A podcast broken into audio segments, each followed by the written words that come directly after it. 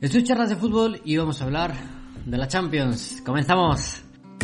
Charlas Daily, los vídeos de charlas de fútbol en formato podcast.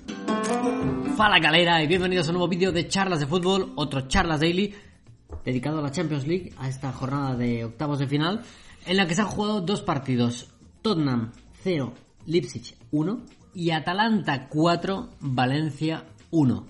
Muy mal, muy mal, muy mal. La verdad es que no, no estoy bien. O sea, ahora mismo no estoy bien. Eh, para el que no lo sepa, tanto Guille como yo dijimos en un vídeo que si Atalanta pasaba a cuartos nos íbamos a teñir de verde. Y bueno, pues está cerca de hacerlo. Pero vamos a hablar un poco de lo que ha pasado Sí. con las preguntas que nos ha dejado la gente con el hashtag charlasdaily en Twitter. Y la primera nos la manda Mr. Holly, que nos manda muchas preguntas. Y dice, ¿veis a Irisic o a Papu Gómez en un equipo más top en verano? No, Yo tampoco. ya tienen 32 años, tienen una edad, y son jugadores que son perfectos para un equipo de un perfil medio. Sí, El Atalanta, Fiorentina, en su día Ilicic, Palermo también estuvo ahí y además rindiendo a buen nivel. Ahí son importantes, en un equipo de perfil medio en el que pueden sentirse importantes y destacar. Creo que en un equipo de perfil grande sufrirían. Y aparte se adaptan muy bien al juego de Atalanta. Hoy han sido los mejores para mí, sobre todo el Papu. Illich ha marcado un golazo con la derecha brutal. Y el Papu, eh, es que a mí me da la sensación de que el Valencia, al estar sin Paulista, dejaba muchísimo hueco cuando recibían Illich y Papu. Y claro, hacían lo que querían porque son jugadores con muchísima calidad. Es que entre líneas y Ahí en está. zona tres cuartos de campo y además con libertad, porque juegan con total libertad en la zona atacante, ahí te hacen una sangría. Y, y mira, un ejemplo que te pondría es el de Yago Aspas. Un jugador que en un Celta de Vigo te lidera el equipo y, y te rinde a un nivel de forma eh, superlativa.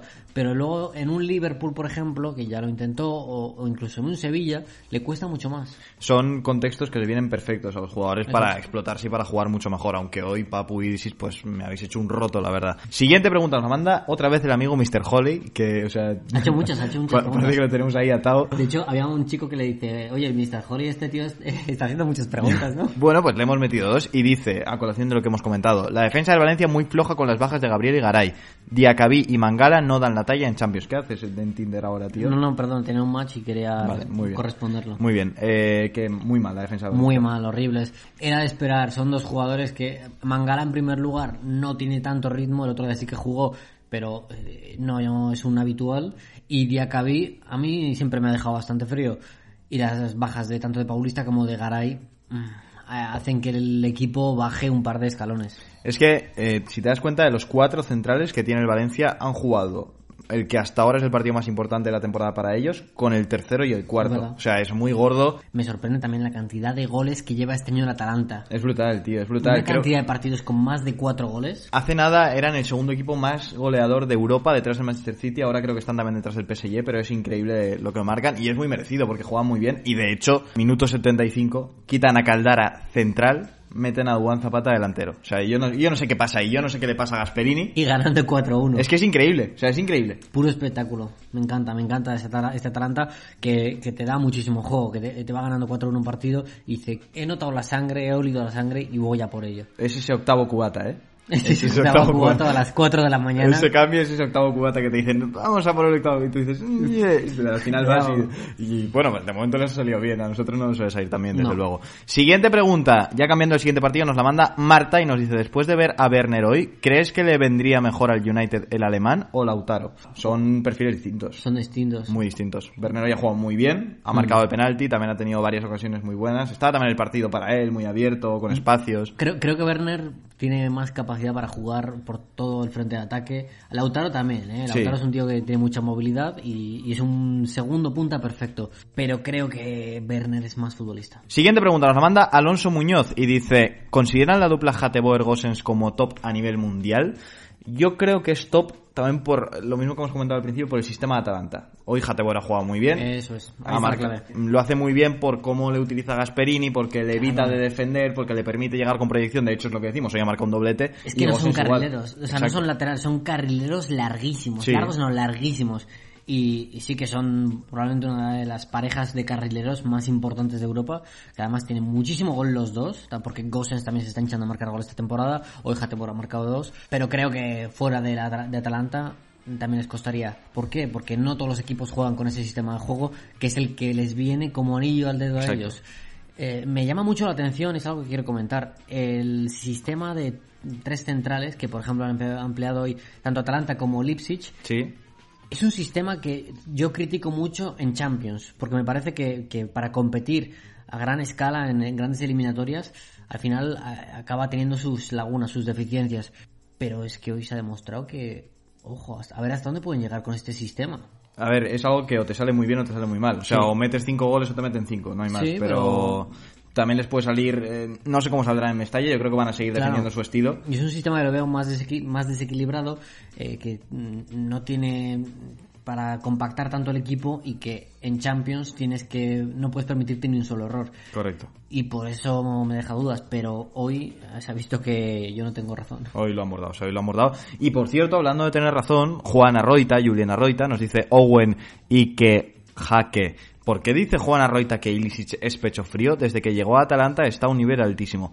Pues lo voy a decir yo porque él no lo va a decir, porque no le gusta fardar, pero Juan Arroita tiene tweets de 2011 poniendo muy bien a Ilicic. Lo que pasa es que esta mañana en un vídeo ha salido que decías, Ilicic, buen pecho frío para criticar a Guille, pero tú siempre estás en el carro de Ah, sí. Ilicic, así que no le critiquéis. Es un jugador que me encanta desde hace muchísimo tiempo, y pero también te digo que yo, yo mantengo, creo que es un pecho frío. ¿Qué, qué es un pecho frío? Es un prototipo de futbolista enganche con muchísima capacidad técnica, con muchísima imaginación, pero que no aparece en todos los partidos, no aparece en los momentos importantes. Ilicic hoy, por ejemplo, ha aparecido.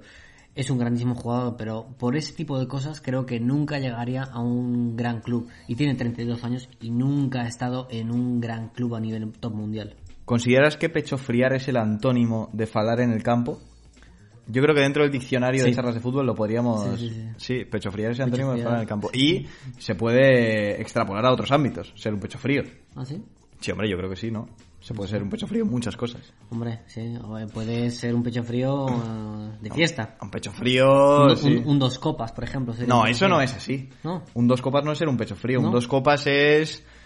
No encuentro el término futbolístico, pero eso no es. O sea, un dos copas es que necesitas que te llegue el balón dos veces para destacar. A mí- Un pecho frío es que te llegan el, el balón y... A mí Guille siempre me dice que soy un pecho frío.